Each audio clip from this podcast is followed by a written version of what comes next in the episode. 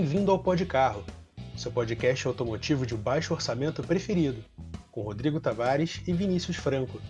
Agora é disponível no seu agregador de podcasts favorito e na web rádio Capivara 47.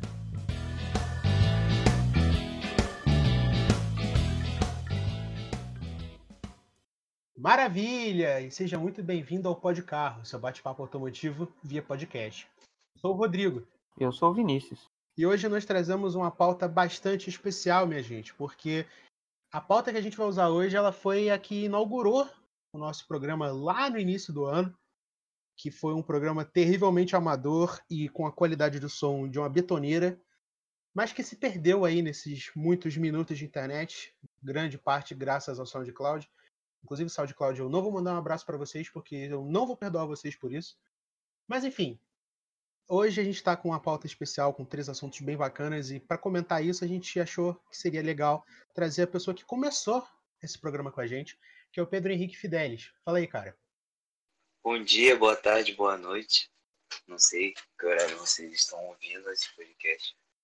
Eu fui convidado novamente aqui para participar do, do podcast, falar sobre o assunto do, do primeiro podcast, que é um assunto um tanto quanto interessante para nós jovens que gostamos de automóveis e essas coisas que possuem rodas e motores. Eu. Ele claramente okay. está muito emocionado e não consegue terminar a frase. Mas não tem problema não, porque aqui a gente sabe que é feito no improviso. Então, minha gente, sem mais delongas, vamos puxar o barco, porque é bastante assunto e eu não quero que esse programa fique muito longo, até mesmo para poupar o, o, ouvido do nosso querido ouvinte, que não vai aguentar a gente o tempo todo. Mas se você aguentar, já fica já em advanço o meu muito obrigado. Mas antes da gente começar, dois avisozinhos muito rápidos. É, como você já chegou nesse programa vindo do último, ou ainda não sabe, a gente tem um, um Instagram, que é o arroba podcarro. A gente avisa lá quando sai, gravação, quando sai programa novo. Então, se você seguir lá, você vai saber antes de todo mundo e vai poder passar para os seus web amigos as bananadas que acontecem neste excelentíssimo programa. Segundo, a gente também tem nossas contas pessoais. Então, se você quiser seguir a gente pessoalmente no Instagram e no Facebook, a voz deste que vos fala é o seguinte: THERTLima, tanto em um quanto no outro. Os do Vinícius são Arroba V Franco Maia em todas as redes. E as do Pedro? Arroba CHO Cassis TO. Excelente. Eu não sei como é que se pronuncia isso, mas tá muito bom. Então, é gente... Choquito com um X no lugar do I. Perfeito.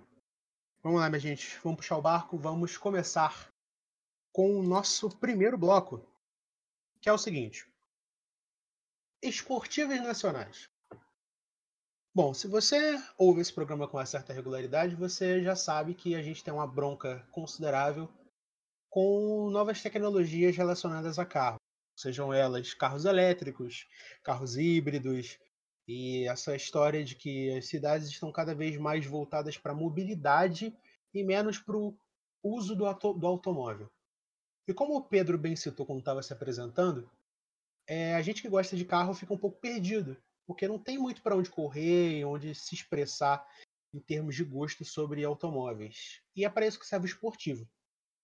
E em termos de Brasil, a gente não tem uma oferta muito grande de esportivos hoje em dia. Porque se for para citar aqui o nosso grandíssimo herói de todos os programas, que é o Renault Sandero RS, aliás, Renault patrocina a gente, que a gente comenta o tempo todo, mas aqui ele é o único expoente nacional hoje que a gente pode comprar zero e não vai gastar uma fortuna. Mas já que é para falar de esportivos nacionais, a gente vai falar de clássico também. Então eu sugeri o seguinte, que a gente pegasse cada um um carro e escolhesse, trouxesse para o programa uma opinião sobre o que, que ele é legal, por que, que ele é tão importante para gente e trouxesse essa informação para você, para você conhecer mais, um pouco mais dos nossos gostos e da importância desses carros na cabeça do petrolhead brasileiro. Então, Pedro, me diz aí, em esportivos nacionais, o que, que te agrada? O que me agrada é os Pumas em geral.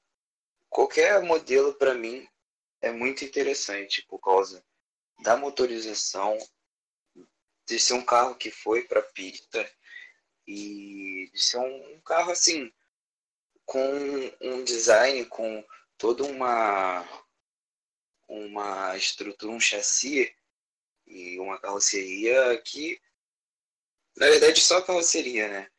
Que que não envelhece, é um carro dos anos 60 que tem linhas bem atuais, sabe?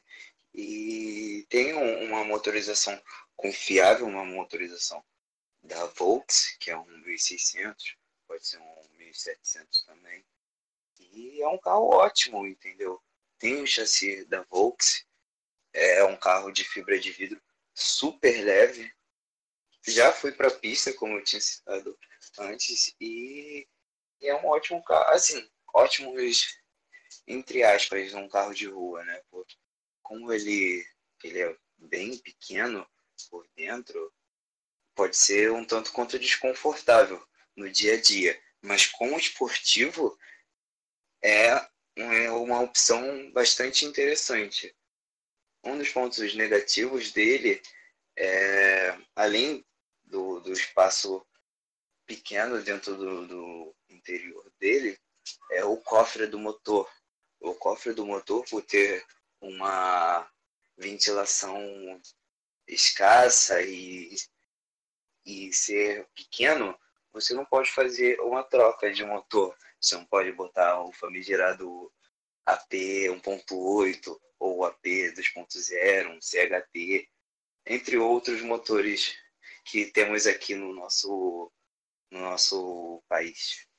É, realmente o, o Puma ele não é, por causa do projeto, não é muito tolerante com swap, né?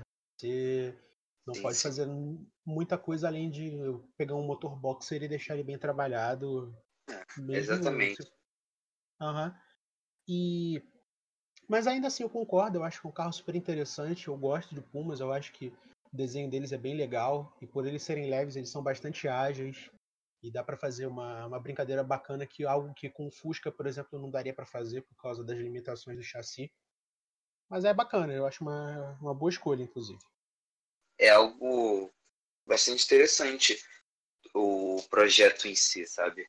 Eu, eu sou muito fã de, de Pumas em geral. Eu pretendo, quem sabe, ter um, um, um Puma, Puma GT Tubarão, que é uma das versões mais lindas, na minha opinião. Hum, boa escolha. É... Assim, não tendo muito que discordar, Puma é Puma, entendeu? Volkswagen é, e Puma são um bom casamento, tanto pela durabilidade do motor quanto pelo desenho do, do, do chassi, chassi não, perdão, da carroceria, que é simplesmente de matar, porque se não fosse bom, os europeus não estavam comprando esses carros no Brasil a roda. Bom, vamos para a opinião do nosso segundo debatedor. Vinícius Franco, me diga, em termos de esportivos nacionais, o que te apetece? Gol GTS, GTI, Gol GT, qualquer Volkswagen caixotinho.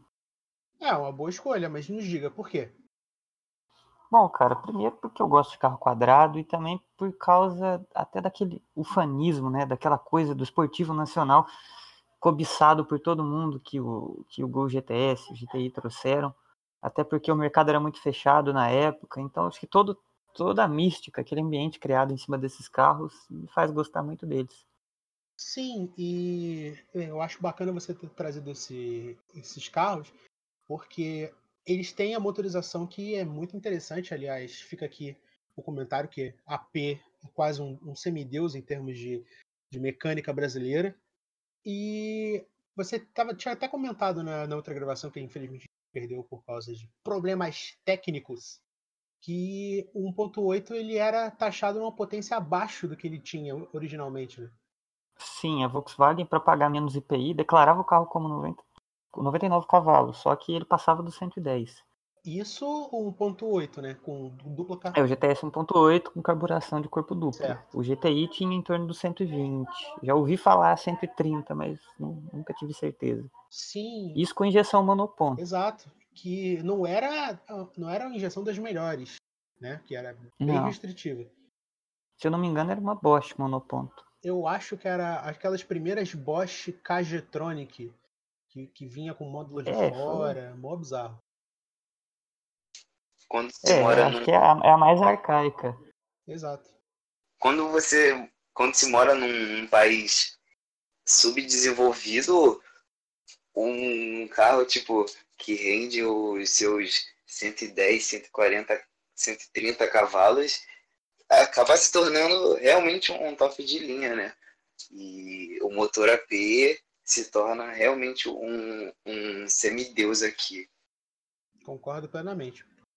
Então, acho que é, que é um bom momento para trazer a minha escolha deste excelentíssimo bloco, que é o seguinte. Todo mundo falou aí de, de Volkswagen, hora de motor de Fusca, hora de do famigerado apesão. Mas eu acho que a gente pode trazer uma coisa um pouquinho mais exótica, por assim dizer.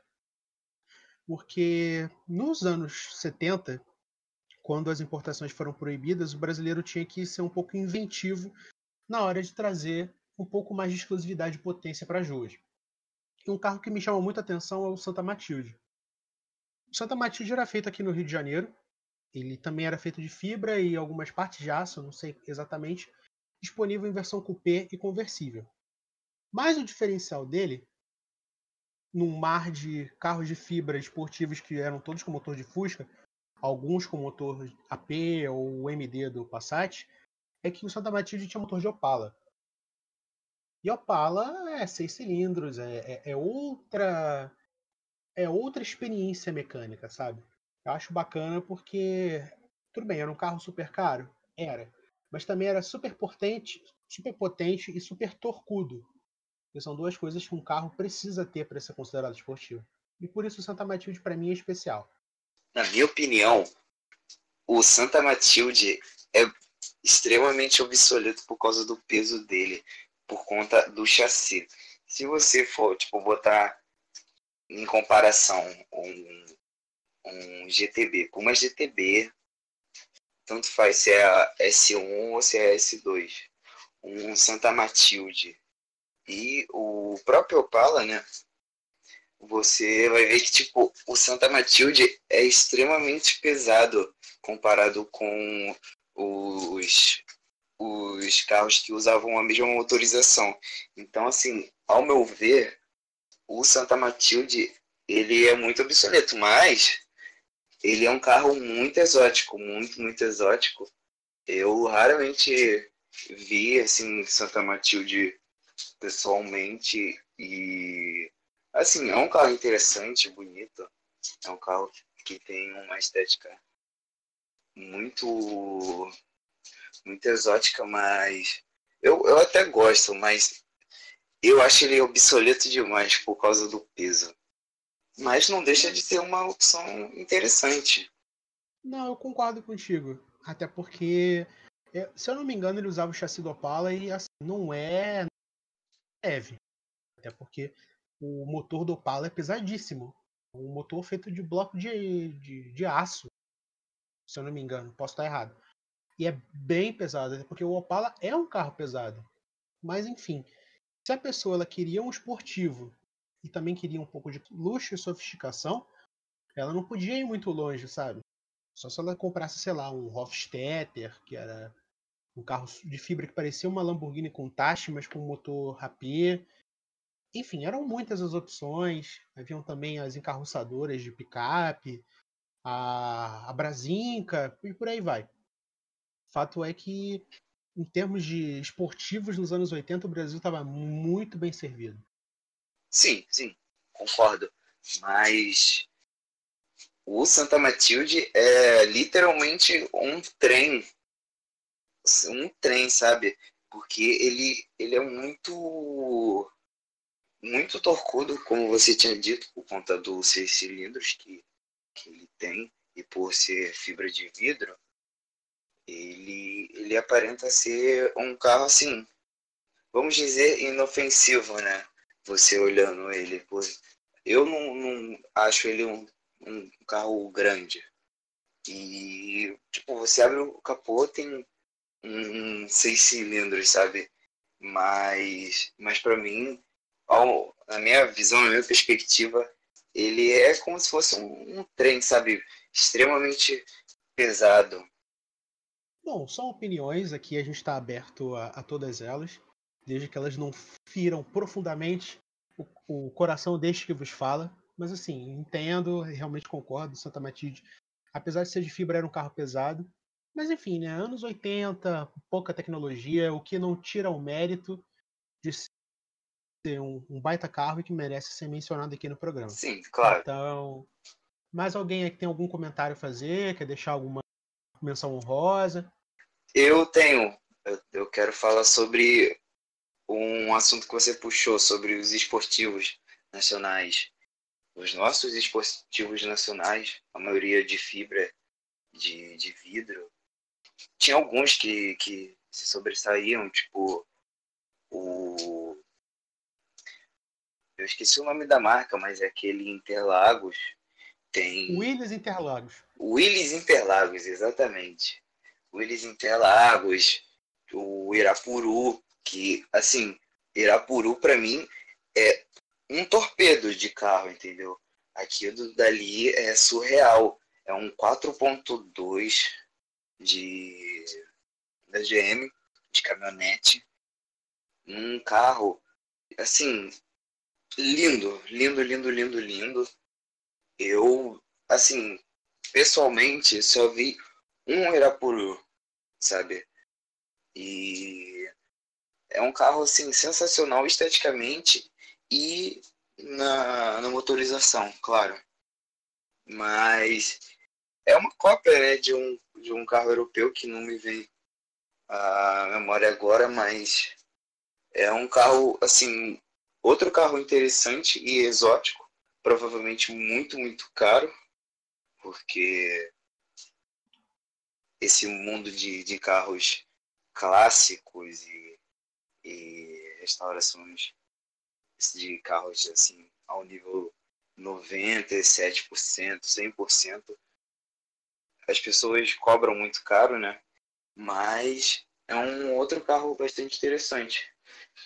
E a maioria dos outros carros eram tudo de fibra de vidro.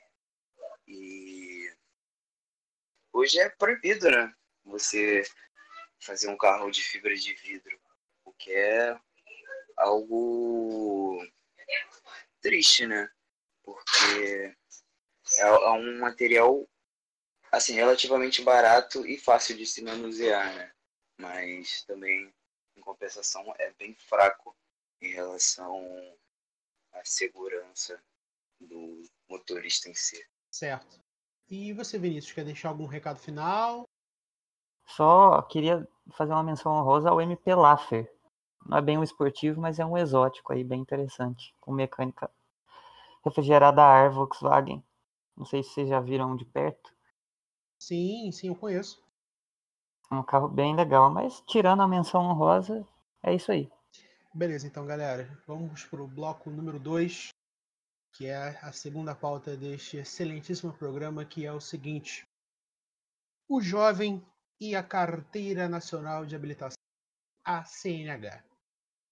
Seguinte, eu estou trazendo esse tema ainda em menção ao primeiro programa porque eu não me recordo a fonte, mas de uns tempos para cá, o número de jovens que tiram a habilitação no Brasil tem decrescido de forma bem considerável. E isso meio que gera um certo espanto não só para nós que gostamos de carro, mas também para o modo como o transporte funciona hoje em dia.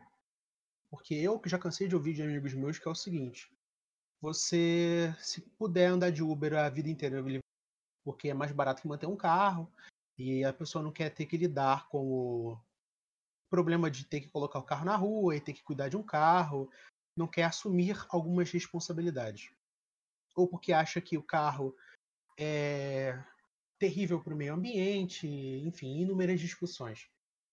E eu trago esse tema para a roda pelo seguinte: na opinião de vocês, o que está afastando o jovem de tirar a habilitação?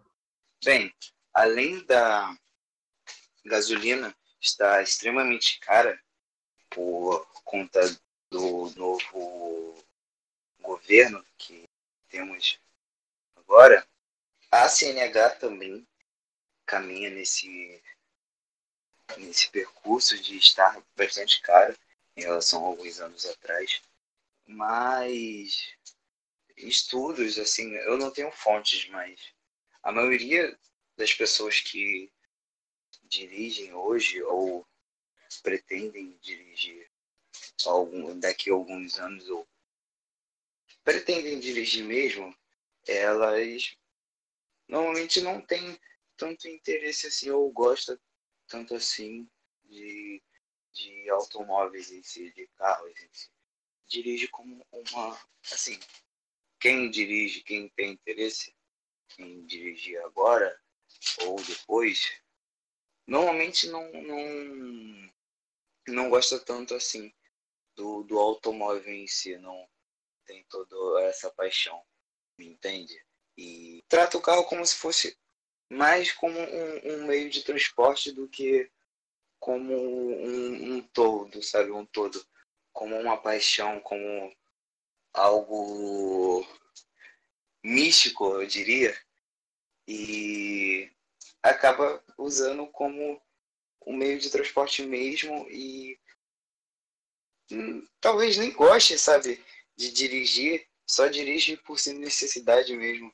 Então, isso é um dos motivos, assim, na minha perspectiva, esse é um dos motivos principais da, do, do desinteresse e de ter poucos jovens dirigindo e mais jovens usando aplicativos de transporte.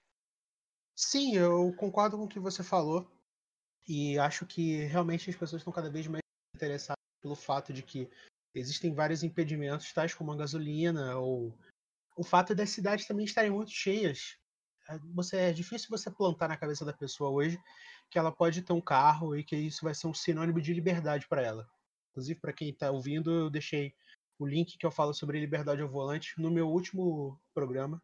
Ouve lá o Drops, que está bem bacana. E as pessoas estão trocando o signo do carro, sabe? Ela não é mais um símbolo de liberdade, ela é mais uma coisa como se fosse uma posse. Eu acho que esse pode ser um problema, mas a gente é sempre bom ter uma segunda opinião sobre o assunto. O que, você acha sobre isso, Vinícius?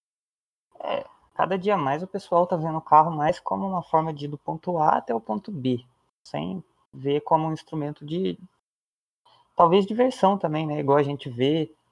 Cada dia mais o, o, jovem acha que ele não precisa tirar a carteira, porque ele pisca e tem, sei lá, 30 aplicativos e serviços diferentes oferecendo as corridas para onde eles precisam ir por um preço super acessível. Até viagem de ônibus tem disso agora, né? Com aplicativos tipo Buzzer.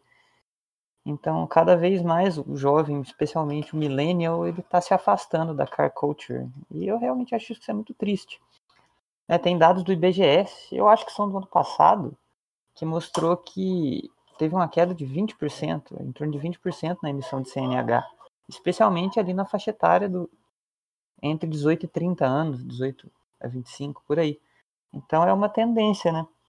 Concordo, é algo assim bem triste, né? Porque o carro em si é um sinônimo de liberdade, um sinônimo de, eu diria, um sinônimo de. Eu esqueci o termo agora, mas. É algo, algo que, que te deixa mais. que te incentiva a, a se aventurar, a conhecer novos lugares em si. Mas. É algo bem triste, porque, tipo. Não, não tem um interesse quanto tinha alguns anos atrás, eu diria. E acaba que, que aplicativos de, de transportes se destaquem mais nesse meio, sabe? Pra, como algo mais útil do que um carro. Tudo bem que manutenção, gasolina, CNH, tem multa, tem milhões de coisas que, que, que encarecem esse hobby, esse estilo de vida.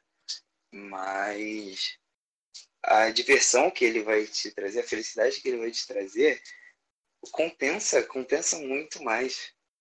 Então, esse desinteresse do jovem pela, pela emissão da CNH, pelo, pela vontade de ter um carro próprio, é, é bem triste. Sim, inclusive eu acho que não existem maneiras de você tornar o carro mais. Como é que eu posso dizer? De tornar o carro mais agradável para o novo público, porque se você está tendo tantas essas. todas essas facilidades para transporte, se você só vai ter um carro se você precisar de um para ele de um motivo muito específico, como por exemplo morar muito longe do trabalho, da faculdade, ou então você ainda ser aquele petrolhead, aquela pessoa que gosta de carro, que quer ter algo para chamar de seu e que não trata o carro propriamente como apenas uma posse, ou como o Vinícius mesmo disse, para ir de A até B, como simplesmente é, um meio de transporte. Mas assim, existem muitos casos, não cabe a gente julgar 100% todos eles, até porque são muitos. Mas assim, para a pessoa que gosta de carro, a CNH é apenas um ritual de passagem, igual era antigamente, mas com muito mais significado, porque você está assinando ali uma espécie de certificado de liberdade. Você pode ir para algum lugar sem precisar de terceiros, com as suas próprias pernas, com o seu próprio meio. Mas para pessoas que não curtem isso, isso não faz muito sentido. Então eu acho que o carro, assim como o Pedro disse, é um hobby que vai ficar cada vez mais reservado àqueles que, que curtem, que apreciam a cultura automotiva. E pensando nisso, vamos puxar aqui o bloco 3 logo. É, eu também quis comentar, aproveitando essa temática do jovem da CNH, porque para você que gosta de carro, para você que está procurando um carro, essa é uma época especial, porque você está prestes a adquirir o seu primeiro carro. E eu imagino que se você veio até aqui é porque você tem um mínimo de gosto pela coisa e gostaria de ouvir a opinião destes que vos, destes que vos falam sobre um, um carro que seria interessante ou talvez uma própria experiência. É, uma palavra amiga, quem sabe? Uma, um leque de opções que você possa ter na hora de chegar no primeiro carro. Então, novamente, assim como os esportivos nacionais, temos três opções, cada um escolhe uma, diz por quê e por que, que esse carro seria uma boa escolha para ser primeiro carro. Vale opinião pessoal, vale achismo, vale canelada na perna, vale tudo. Então, vamos lá. Pedro, para você, qual seria o primeiro carro ideal? Para mim, assim, se você não for uma pessoa que usa só como um meio de transporte, como apenas um carro, eu diria um Volkswagen Fusca de qualquer ano, qualquer ano. Assim, qualquer ano até até os Itamar, é claro. Os novos eu, eu já não considero assim nessa minha escolha. Mas qualquer Fusca tá perfeito, porque além de ser um carro de baixa manutenção e as peças serem extremamente baratas, ele é um carro que relativamente consome pouco. Então, normalmente, se você é jovem, você não tem tanto dinheiro assim para você ficar gastando com, com gasolina e com peças e com manutenção. Então, o Fusca é uma opção perfeita, entendeu? Porque você pode encontrar Fuscas por aí. Assim, não vai estar aquela maravilha, aquele setup perfeito, mas vai te servir para te tirar do, do transporte público ou de aplicativos, sabe? É um, é um uma opção assim, na minha opinião, perfeita para primeiro carro, para você ter uma noção de como como é dirigir, pegar a malícia de, de como agir em certas situações e assim, se der problema na rua, você com Fusca, com certeza alguém vai parar para te ajudar. Com certeza alguém vai parar para te ajudar, porque é um carro carismático, entendeu? é um, um carro icônico e você vai ser conhecido como o cara do Fusquinha, talvez, quem sabe. Mas, assim, para mim é a opção perfeita. Por inúmeros motivos. Excelente. Inclusive, eu sou suspeito para falar porque Eu sou apaixonado por Fuscas. Inclusive, meu primeiro carro ia ser um Fusca, mas. Bom, se você quiser ouvir essa história, tá no último programa, que foi o, Drops, que eu falo da história do meu primeiro carro. Mas... Inclusive, tá muito bom. Muito bom mesmo. É, vocês, vocês não ouviram de mim, vocês ouviram do convidado, então corre lá. Mas eu concordo com tudo que você disse, porque Fusca ele é uma outra experiência, sabe? Mesmo sendo um carro carburado, que você precisa de paciência para mexer, o Fusca ele é uma escola de mecânica sobre rodas. Você, graças à facilidade que o Fusca tem de disposição de peças ali no cofre do motor, você consegue fazer trocas, manutenções preventivas com certa regularidade de forma fácil. Você pode ter acesso a peças antigas, independente do estado delas, em, em vários locais espalhados do Brasil afora, porque foi o carro mais vendido do país. Então não vai ser difícil. Ele é carismático, ele é bonitinho, é todos esses adjetivos que o Pedro usou. E se você não está procurando luxos tais como ar-condicionado, direção hidráulica, conforto de qualquer tipo, e está preocupado é, eu esqueci com de uma... falar disso. É, ele não tem luxo nenhum, nenhum, nenhum. É, é apenas o carro e você. Então você tem que se virar em relação a ar-condicionado, direção hidráulica, direção elétrica, entre outras coisas que facilitam o, a operação e o uso do, do carro, sabe? Tá, mas assim, você você vai ter uma experiência assim de, de, dirigir o, o, carro, entendeu? De ter uma noção de, de, de como é certas coisas que talvez você não teria com, com outro carro, entendeu? E assim, é, tem carburador, você vai gastar tempo regulando, ou vai ter que pagar para alguém regular ou até mesmo você pode pesquisar sobre. Não deve ser tão difícil assim você aprender a regular um carburador. São, são coisas que você vai, vai precisar pesquisar, estudar sobre o carro em si. Mas é, é, um, é uma experiência nova que você vai ter. Então, toda experiência é bem-vinda, entendeu? Todo, toda eu já não sei mais o que falar de elogiar o Fusca. Bom, não, não que precisasse mais, afinal de contas, inclusive é um fanático famigerado por Passat, então não poderia deixar de citar. Mas é verdade, o, Fusca, é, graças ao fator de ser extremamente conhecido, de ser fácil de trabalhar, ele é uma opção interessante para o primeiro carro, simplesmente pela simplicidade e por ser uma experiência ao volante bem visceral. Ele é um carro sem luxos, sem peças super complicadas. Então, você tem uma experiência muito crua, muito realista do que é um carro na versão, na descrição propriamente mecânica da coisa. Um acelerador, um cabo, um motor, gasolina e rodas. Dito isto, vamos à segunda opinião da noite, com o ilustríssimo Vinícius Franco.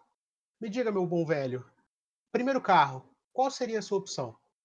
Olha, para mim, eu iria olhar primeiro os Volkswagen, né? Gol, especialmente o G2, né? Paraty G2, algo do tipo. Ou o quadradinho mesmo, caixotinho.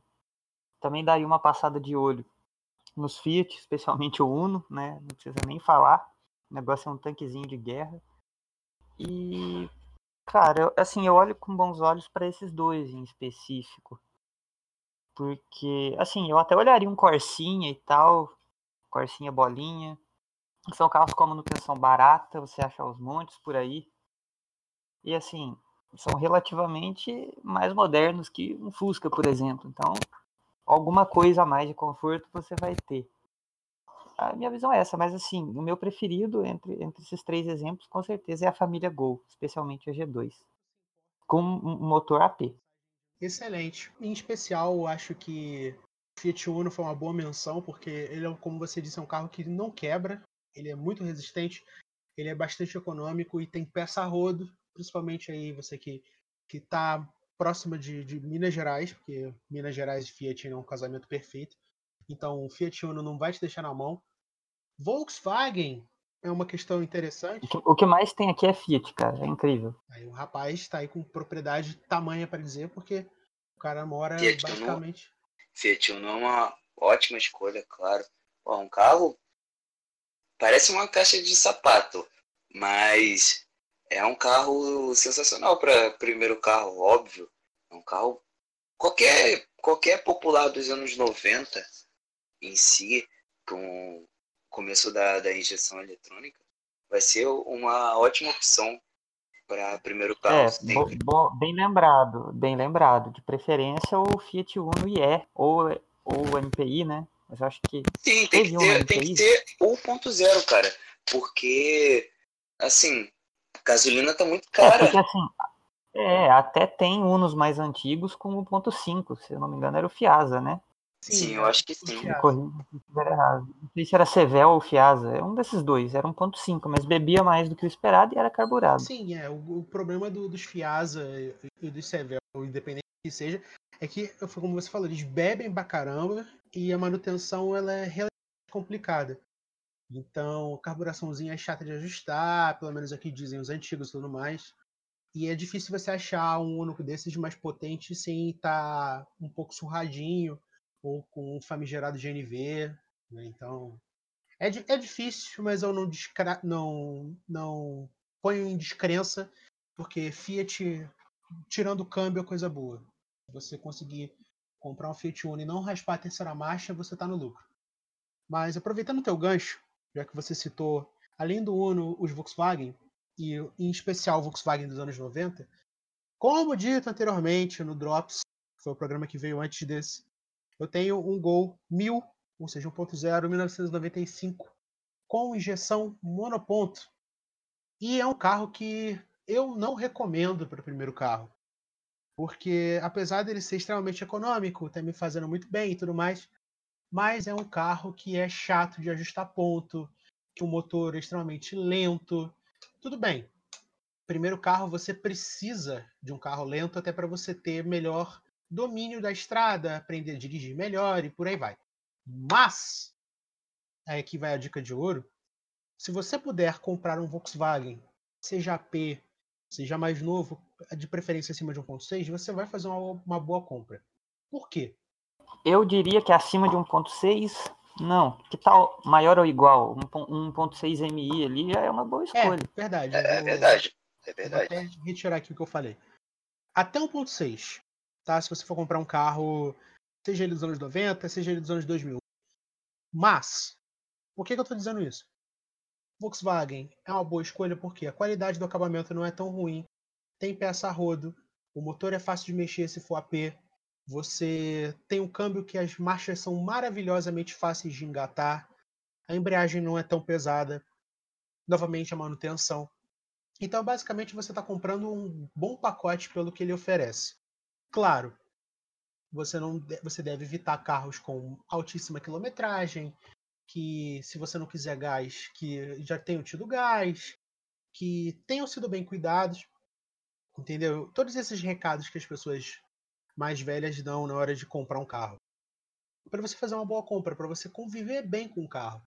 Porque de nada adianta você comprar o seu sonho de consumo, por exemplo, sei lá, um Fusca ou mesmo um Gol 1.8, coisas do gênero, e o carro tivesse sido surrado a vida toda, e você for o bucha ou a bucha que vai comprar o carro e vai ter que consertar ele todo para poder usar. Eu dou graças a Deus da gente não ter problema com ter que evitar carro GNV aqui, cara, porque realmente não tem.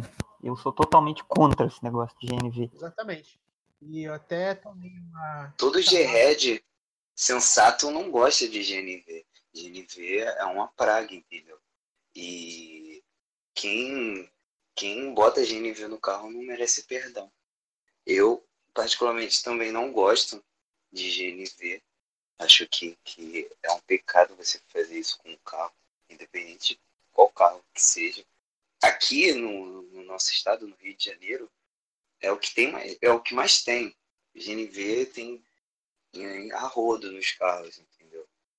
Aí você você dá sorte de não ter. Bom, vocês não ouviram de mim, que inclusive, se você acompanha esse programa há muito tempo, você sabe qual é a, a nossa opinião, a opinião editorial sobre o GNV, que não existe em Minas e que no Rio de Janeiro é uma praga. Fica aí o backlink para o episódio onde a gente comentou sobre aquela oficina que tentou transformar uma F12 berlineta é, V12 para GNV. Que eu espero muito sinceramente que não tenha conseguido. Mas enfim, não vamos entrar em polêmicas. É, se você quer ouvir sobre a opinião do programa sobre GNV, você corre no nosso programa 2, se eu não me engano. Ele ainda está no SoundCloud. Se você der sorte, você vai achar. Eu não vou upar ele no, no na, nas, nas, outras redes, porque ele ainda está um pouco cru, naquela época que a gente estava aprendendo a mexer e tudo mais. Mas enfim, para encerrar o assunto e, consequentemente, encerrar o programa. Primeiro carro, minha gente, tem que ser uma coisa tranquila, fácil de mexer e que você tenha pleno domínio de volante, tá? Não sai por aí comprando carro de tração traseira, é, super potente, carro com swap, é, coisas muito mirabolantes se você não tiver noção de carro. Só se lembre que o Fusca tem tração traseira, ele é a única exceção. Brasília também. Mas você vai ter toda um, uma noção de, de como se comportar em relação a um, a um tração traseira com Fusca. Ele é extremamente manco. Assim, depende de qual Fusca você vai pegar. Mas a maioria é muito fraca em, em relação a isso. É um carro leve, claro. Mas você não vai ter problema com o Fusca de você rodar na, na chuva. E além disso, né? Hercules em geral são ótimos carros em enchente. O que mais tem aqui no Rio de Janeiro quando chove é enchente.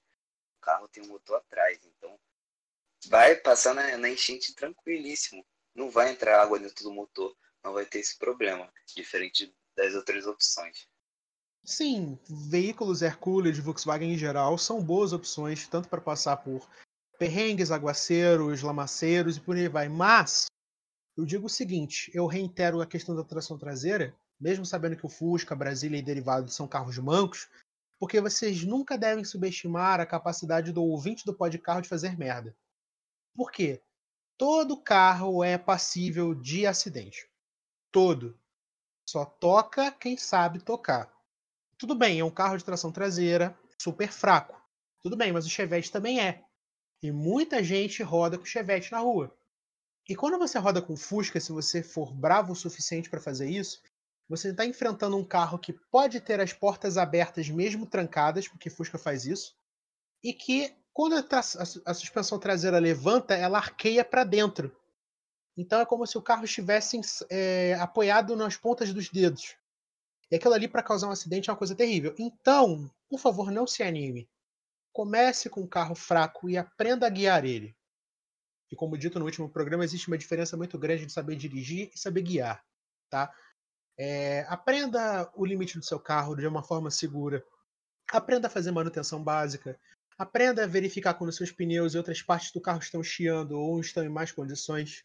Enfim, o básico para você sinta o carro no, no caso né que ele quis dizer que você ter essa conexão homem máquina ter esse esse sensor sabe ter essa esse esse tato de pô meu carro tá fazendo mais barulho que o normal tem alguma coisa errada tá tendo alguma anomalia em relação ao pneu à suspensão e saber mexer também né saber o mínimo de manutenção para poder resolver esses pequenos problemas que acontecem no cotidiano.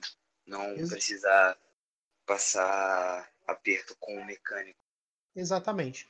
E é com esses enormes avisos, problemas técnicos e batatadas que a gente encerra mais um programa. Eu quero agradecer não só ao Vinícius por ter co-apresentado aqui comigo, mas também ao Pedro por ter participado até o final. Se você quiser deixar um recado aí para a galera, Pedro, essa é a sua chance. Gente, ouça os outros podcasts que tem aqui e tem outros, outras plataformas. São ótimos. O, o Vini e o Rodrigo, eles são ótimos locutores, entendeu? E leiam os textos do, do Rodrigo, porque o Rodrigo é um ótimo cronista e tem ótimos textos sobre automóveis. Ele manda muito bem com isso. Ele, ele é uma pessoa que, que gosta desse meio e tem uma paixão enorme por automóveis, como todos nós, né? Se você chegou até aqui, você provavelmente também, também gosta bastante desse meio. Eu fico muito lisonjeado aí com o elogio. Eu não paguei ele para dizer isso, mas. Fiquei emocionado aqui. Tem que apoiar a cena local, tem que apoiar a cena local. É isso aí. É para você que ouviu esse emocionante depoimento e não sabe do que ele tá falando. Eu escrevo alguns textos. Eu escrevo crônicas automotivas no Medium, que é uma plataforma de textos livre, então é todo, tá aberto para todo mundo que quiser ler. Eu vou deixar o link do meu Medium nesse programa, na, na descrição do, da rede social que você estiver ouvindo, seja o Spotify, seja o iTunes, o raio que o parta, você vai poder acessar o link, ou até mesmo no Anchor também. Você vai clicar lá e vai ser redirecionado para a página onde estão os meus textos. Lê lá, larga uma palma, vai ser, vai ser bacana, você vai curtir. Bom, Vinícius quer deixar algum recado? O meu recado é assistam, quer dizer, assistam não, ouçam as edições anteriores, se você ainda não ouviu. Sim, ouçam, por porque favor. Porque a, a carga de referências tende a crescer nas próximas edições. Então, para você se atualizar aí neste podcast, que tem pouco orçamento, mas muito cuidado e muita dedicação. Obrigado por ouvir até aqui. Contamos com você nas próximas vezes. Sigam a gente nas redes sociais, né? Sigam o Rodrigo, o Vini e eu no Instagram, no Twitter, que também é o mesmo arroba, provavelmente é o mesmo arroba deles também.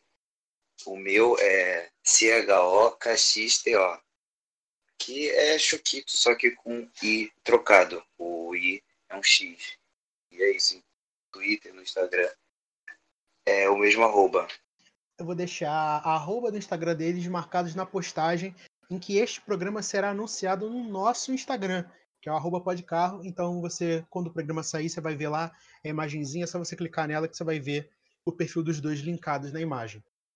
É isso aí, muito obrigado a você que ouviu a gente até aqui, muito obrigado e até mais.